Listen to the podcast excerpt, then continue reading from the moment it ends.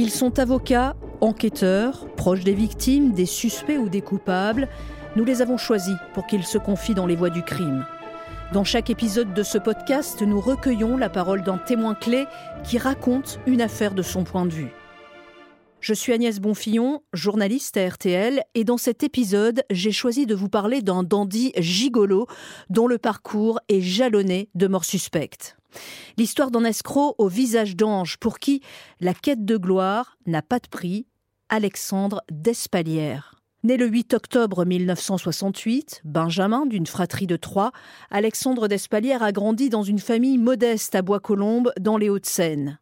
Sa mère, Monique, le chéri, le met sur un piédestal, et avec ses traits fins, ses yeux noisettes et son sourire ravageur, le bel Alexandre a très vite conscience que son charme peut lui ouvrir des portes. Avide de succès, c'est d'abord dans la chanson que le jeune homme se lance. En 1987, son disque, L'amour à mort, lui permet de fréquenter les plateaux télé, mais aussi d'intégrer le milieu prisé du show business dont il a toujours rêvé. C'est là qu'il va rencontrer des hommes influents, fortunés, et en 1992, Alexandre Despalières se retrouve pour la première fois dans le collimateur de la justice. Il aurait tenté d'empoisonner un producteur de cinéma parisien. Il se tourne alors vers Olivier Metzner, une des très grandes voix du barreau de Paris, connu pour avoir défendu Jérôme Kerviel, Bertrand Cantat ou encore Dominique de Villepin lors de l'affaire Clearstream. Maître Olivier Metzner connaît le tout Paris politique. Contacté par Alexandre, il accepte de le défendre le jeune homme ressortira libre. La relation entre les deux hommes se transforme. Olivier Metzner va devenir l'amant de Despalières pendant plus de 20 ans, jusqu'en mars 2013, lorsque l'avocat est retrouvé mort sur son île privée dans le golfe du Morbihan. Il s'est suicidé sans laisser aucune explication. La voix du crime de cet épisode est Sophie Bonnet, qui publie Le Maître et l'Assassin aux éditions Robert Laffont. Pour cette enquête, elle a rencontré de très nombreuses fois Alexandre Despalières. Elle en est convaincue, ce personnage trouble est à l'origine de plusieurs morts, dont celle d'Olivier Metzner. Bonjour Sophie Bonnet. Bonjour. À quel moment avez-vous un déclic? À quel moment vous vous dites il faut enquêter sur cet homme? Et faire un livre au moment de la mort d'Olivier Metzner. En fait, Olivier Metzner est retrouvé mort, échoué sur les rochers de son île privée dans le golfe du Morbihan. Ça, c'est en mars 2013.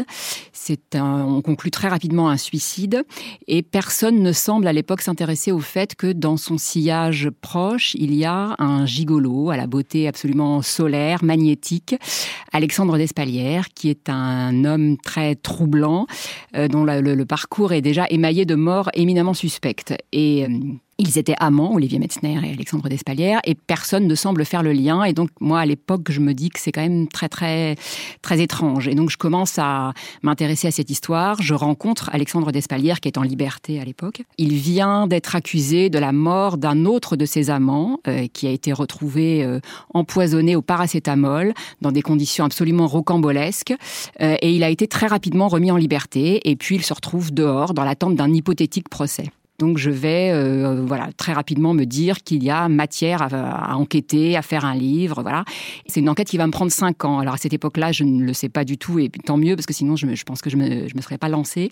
Euh, et je vais patiemment essayer de, de, remonter le fil de ces deux vies, Alexandre Despalières et Olivier Metzner, ces deux hommes qui ont été amants pendant plus de 20 ans qui ont partagé de très nombreux secrets, beaucoup d'argent, beaucoup de voilà, beaucoup de beaucoup de choses très très mystérieuses, très noires. Et donc je vais patiemment retracer ces deux vies et je vais me rendre compte que ce sont deux grands menteurs tous les deux. Et ce, ça, souvent l'impression que ce sont les deux facettes d'une même pièce, deux, deux personnalités qui s'imbriquent de manière euh, très mystérieuse. Et voilà. Et donc je vais finalement tirer les fils tout doucement. Je vais arriver à la conclusion. Alors ça va me prendre beaucoup beaucoup de temps, mais je vais arriver à la conclusion qu'Alexandre Despalières est un serial empoisonneur. C'est quelqu'un qui, selon moi, a empoisonné au moins cinq personnes.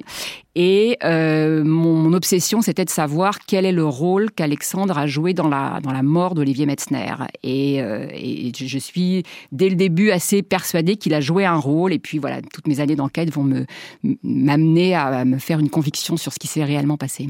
Une enquête de 5 ans, euh, vous dites, euh, alors que vous n'étiez pas parti pour ça au départ. Si j'avais su que ça durerait aussi longtemps, je ne pense pas que j'aurais commencé. Jamais j'aurais imaginé que ce soit si long et si difficile. C'est vraiment une enquête qui m'a obsédée. Euh, j'ai passé, pendant des nuits, je, voilà, je me couchais avec cette idée, je me levais avec cette idée le matin en tête de réussir à comprendre ce qui s'était passé, est-ce qu'Alexandre Despalières avait tué toutes ces personnes, tous ces gens de sa famille? Est-ce qu'il les avait empoisonnés? Est-ce qu'il avait tué Olivier Metzner? C'est quelque chose qui est devenu complètement euh, obsessionnel pour moi. Bonjour à tous. Tout d'abord, cette dernière information à prendre encore avec la plus grande prudence. Le corps de l'avocat du ténor du barreau, Olivier Metzner, aurait été retrouvé près de son île en Bretagne. L'homme se serait suicidé. Pas plus d'informations pour l'instant. Je vous rappelle simplement qu'il a été l'avocat notamment de Dominique de Villepin, de Jérôme Kerviel ou encore de Bertrand Cantat. On y revient évidemment plus longuement dans le journal de Daniel Ferrin à 12h30. Est-ce que l'on peut revenir sur les conditions de la mort d'Olivier Metzner, donc qui est retrouvé euh, euh, sur son île, hein, échoué, mais est-ce que l'on est sûr que ce soit un suicide? Et si oui, euh, dans quelles conditions s'est-il donné la mort? En fait, c'était vraiment une de mes obsessions d'arriver à comprendre ce qui s'était passé pour Olivier Metzner et d'arriver à comprendre comment tous ces fils avaient pu se, se, tisser les uns avec les autres. Ça a vraiment été l'une de mes, de, mes obsessions d'essayer de comprendre ce qui avait pu se passer pour la mort d'Olivier Metzner et d'essayer de, de, de retracer très précisément les derniers mois, les derniers jours de sa vie. C'était un homme très très mystérieux, très secret, qui compartimentait beaucoup, qui fréquentait vraiment le, tout Paris euh, politique, un homme très puissant qui avait beaucoup de secrets.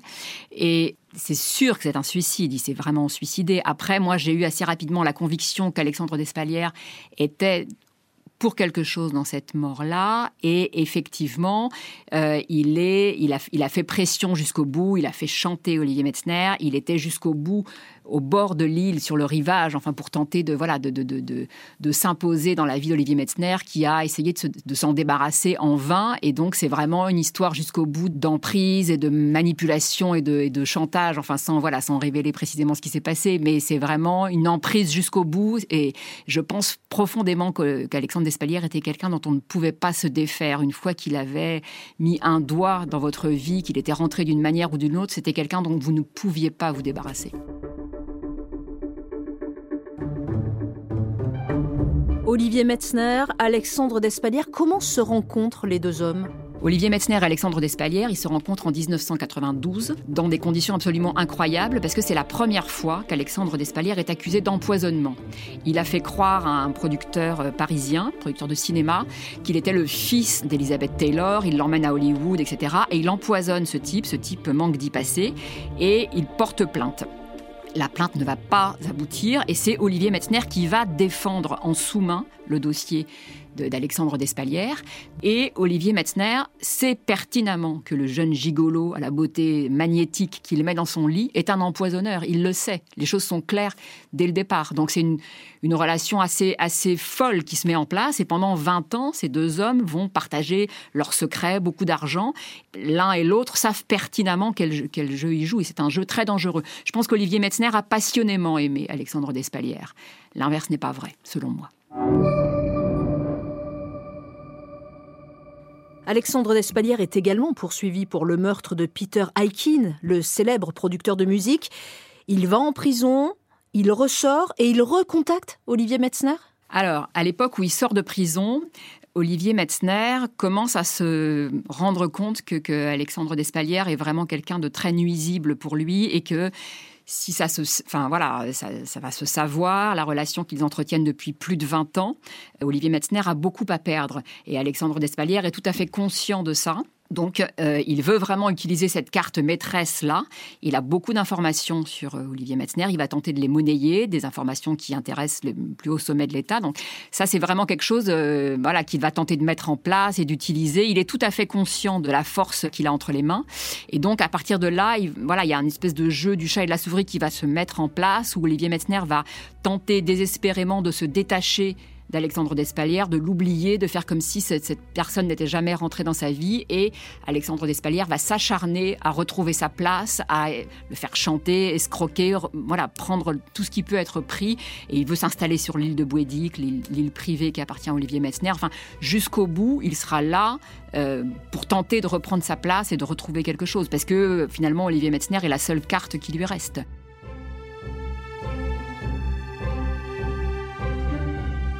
Pour enquêter sur cette affaire, Sophie Bonnet, vous allez justement rencontrer Alexandre Despalières en personne.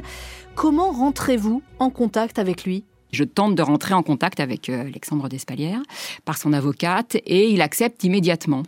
Donc je, vais le voir sans, savoir euh, vraiment ce que je vais faire de cette histoire. Mais bon, je commence à le rencontrer de manière très régulière. Alors il me donne rendez-vous dans des palaces, dans des restaurants très chics. Il arrive avec des liasses de billets. C'est quelqu'un que je trouve euh, très bien éduqué, charmant, d'une beauté absolument folle. On discute littérature, c'est des, des, des, rencontres qui sont euh, assez, assez étonnantes et il me fait très bonne impression les premières fois, vraiment, euh, je dois dire. Je me, je me dis, cet homme-là est innocent, il est charmant, c'est un malentendu, il, il ferait pas de mal à une mouche.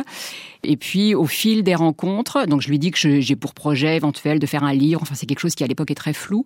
Et au fil des rencontres, je vais commencer à trouver que cet homme absolument charmant et bien élevé a des côtés beaucoup plus troublants, étranges, euh, voilà. Et puis je, commence à rencontrer un certain nombre de gens qui se disent victimes d'Alexandre, qui prétendent avoir été escroqués, empoisonnés, etc. Et il y a beaucoup d'éléments très troublants. Et lorsqu'il va s'apercevoir que il n'y a pas que lui qui vous intéresse finalement. Vous allez interroger de très très nombreuses personnes autour de lui, avoir des doutes également sur ce qu'il a fait ou pas. Comment réagit-il?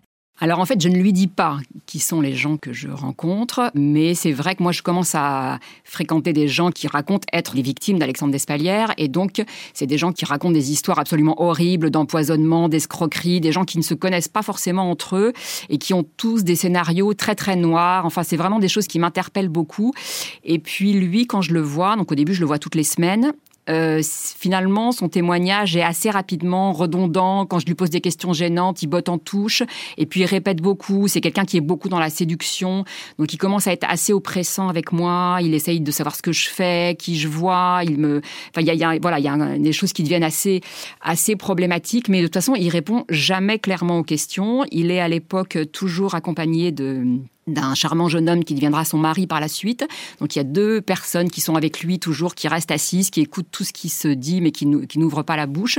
C'est quelqu'un qui, voilà, qui a des comportements assez, assez particuliers. Et puis, euh, au bout de quelques mois, je vais mettre fin à ces entretiens parce que j'estime que j'ai assez d'informations et qu'il devient très oppressant, un peu inquiétant, et je décide de continuer mon enquête euh, par ailleurs, sans lui dire, sans le, sans le tenir au courant. Et donc pendant toute une période, on aura j'aurai des nouvelles de manière assez épisodique et je vais me tenir un peu à distance de, de cet homme. Est-ce que cela veut dire que vous avez eu parfois peur? Alors par la suite, mais bien après, parce que c'est une enquête qui va durer de nombreuses années, cinq ans, avec une interruption au milieu.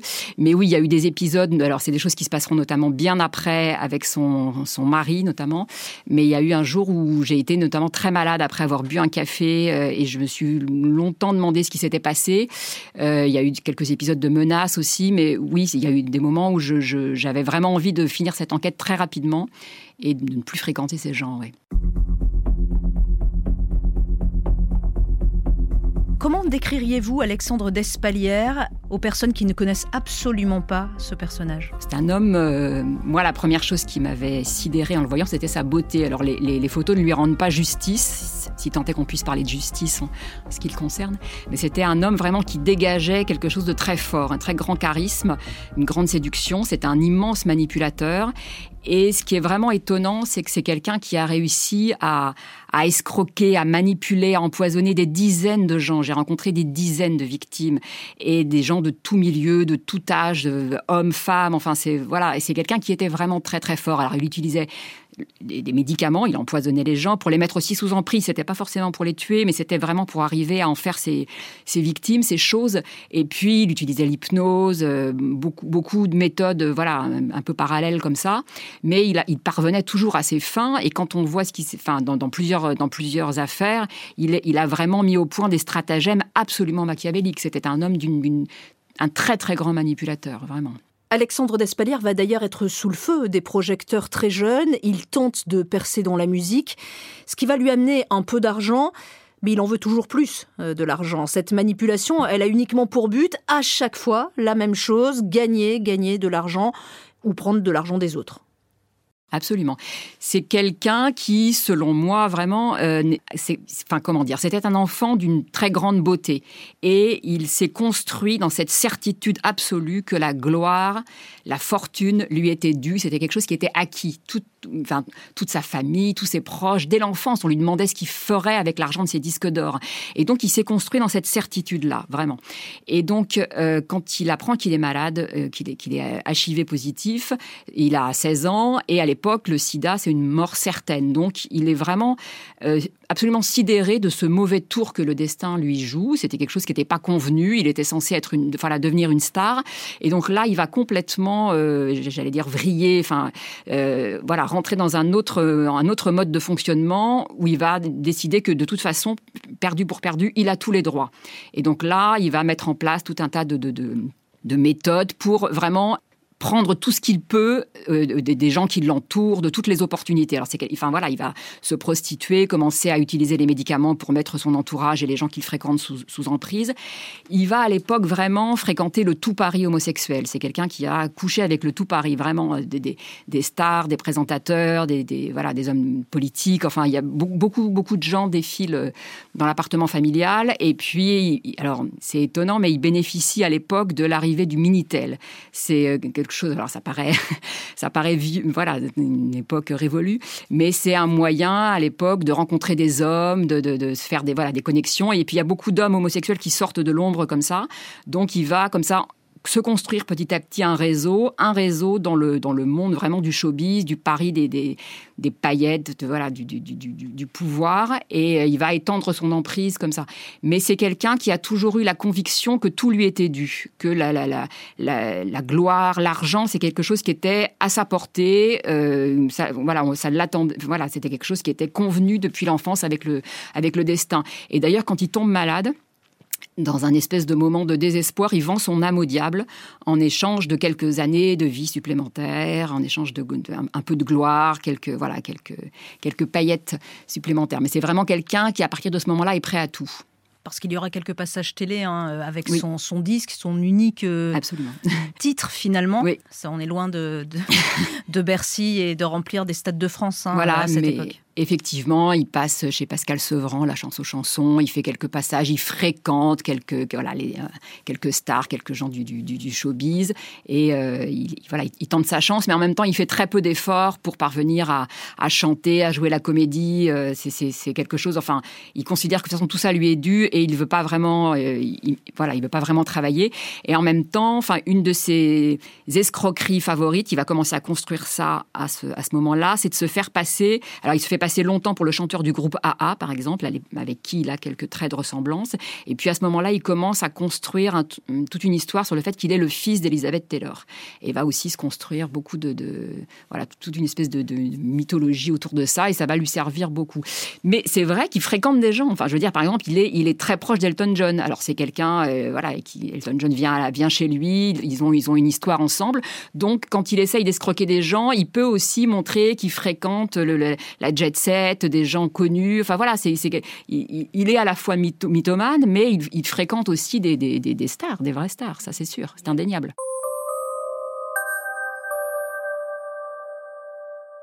Par rapport à ses parents, euh, quel enfant est-il, euh, cet Alexandre d'Espalière alors c'est un enfant qui est adoré par ses parents, notamment par sa mère. C'est vraiment, euh, pour elle, c'est vraiment, disons, l'espoir d'acquérir la, gloire, la fortune. Enfin, c'est vraiment la famille place beaucoup d'espoir dans cet enfant. Et puis, à partir du moment où les choses vont commencer à se gâter, on va comprendre que cet enfant euh, chérit adoré, à qui tout était promis, commence à basculer dans des choses beaucoup plus glauques, euh, commence à empoisonner des gens. Enfin, ça, c'est des choses dont la famille, les, parents sont assez rapidement au courant. On va couvrir ça, voilà, complètement.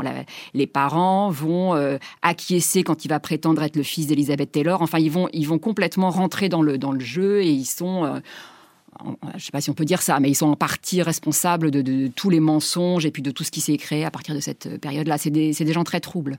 Était-il capable d'aimer selon vous? Les psychiatres euh, ont décelé chez, lui une faille narcissique très, très importante, mais c'était quelqu'un qui était normal. Voilà. C'est quelqu'un qui, selon moi, a vraiment sombré au fil des années dans une espèce de, de, dureté absolue et qui voilà, il, n'aimait que lui-même. Euh, donc je, pense qu'il aimait sa mère, en tout cas, les, les, premières années. Puis même avec elle, il a été épouvantable. Et moi, je pense qu'il l'a tué. Justement, peut-on revenir sur les raisons qui, selon vous, hein, encore une fois, après votre enquête, auraient pu le pousser à tuer ses parents et ses deux grands-mères? Alors c'est quelque chose qui c'est un mécanisme qui se met en place de manière euh, très progressive au fil des années.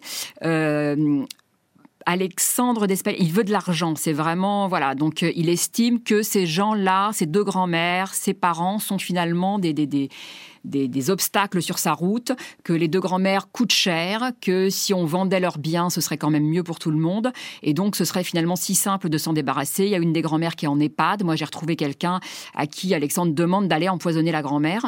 La personne refuse, donc Alexandre estime qu'il est obligé d'aller euh, faire le boulot lui-même, entre guillemets.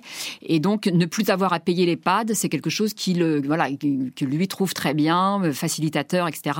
Et à chaque fois, c'est le même mécanisme qui se met en place. Il estime que ses parents, ses grands-mères sont des gens qui le dérangent, qui lui posent problème, qui ne lui apportent plus rien.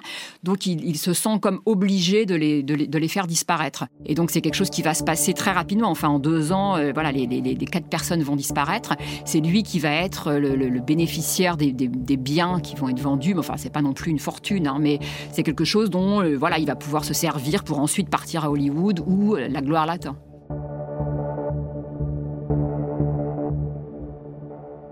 Et personne dans la famille ne se pose la question, euh, dans la famille d'Espalière, personne ne se dit c'est quand même bizarre que autant de personnes meurent en si peu de temps et de telle façon Alors il y a des proches qui trouvent qu'il y a des choses étranges, qu'il y a des choses qui ne peuvent pas s'être passées comme ça. Il y a des voilà, il y a des, rumeurs sur le fait que c'est Alexandre qui a tué tout le monde, mais les choses en restent là. Est-ce que vous avez déjà euh, remarqué certaines failles chez Alexandre d'Espalière ou absolument pas. Ce qu'on disait tout à l'heure, c'est-à-dire quand les gens euh, euh, l'empêchent d'évoluer, le ralentissent dans sa progression, que ce soit ses parents ou pas, euh, il s'en débarrasse, selon vous, en tout cas. Est-ce qu'il y a quand même une part d'humanité chez Alexandre d'Espalière Est-ce que vous l'avez vu à un moment donné, cette part d'humanité? Je pense, ça c'est un avis personnel, mais je pense que l'humanité, elle a peu à peu disparu. C'est quelqu'un qui, au fil des années, est devenu de plus en plus dur, de plus en plus sombre et vraiment un être euh, voilà complètement incompréhensible et machiavélique. Enfin, et donc moi, je l'ai rencontré à la fin de sa vie, enfin en 2013. Donc il était déjà devenu quelqu'un de, de, extraordinairement manipulateur.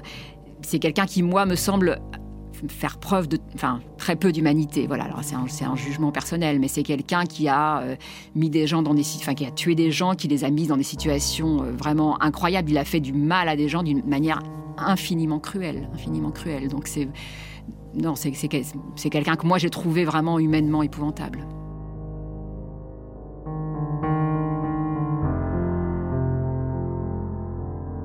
Alexandre Despalières meurt en janvier 2022. Dans toute cette enquête, Sophie Bonnet, vous avez pris de la distance avec Alexandre Despalières, ou du moins, vous avez essayé. Comment se fait-il qu'à la fin de sa vie, on vous retrouve à ses côtés? En fait, je commence mon enquête en 2013. J'enquête pendant à peu près un an. Et puis finalement, il y a beaucoup, beaucoup de points qui restent en suspens. Il y a des informations que je n'arrive pas à avoir. Je rencontre des victimes qui me parlent d'autres victimes, mais des gens qui ne veulent pas parler. Enfin, voilà, la situation me semble trop compliquée. Donc je laisse tomber. Et puis je reprends cette enquête en 2018 en me disant peut-être que les choses seront plus faciles, etc. Et donc je me replonge là-dedans. Et finalement, je me laisse à nouveau prendre par l'affaire. Et là, je vais enquêter pendant quatre ans sans, sans m'interrompre.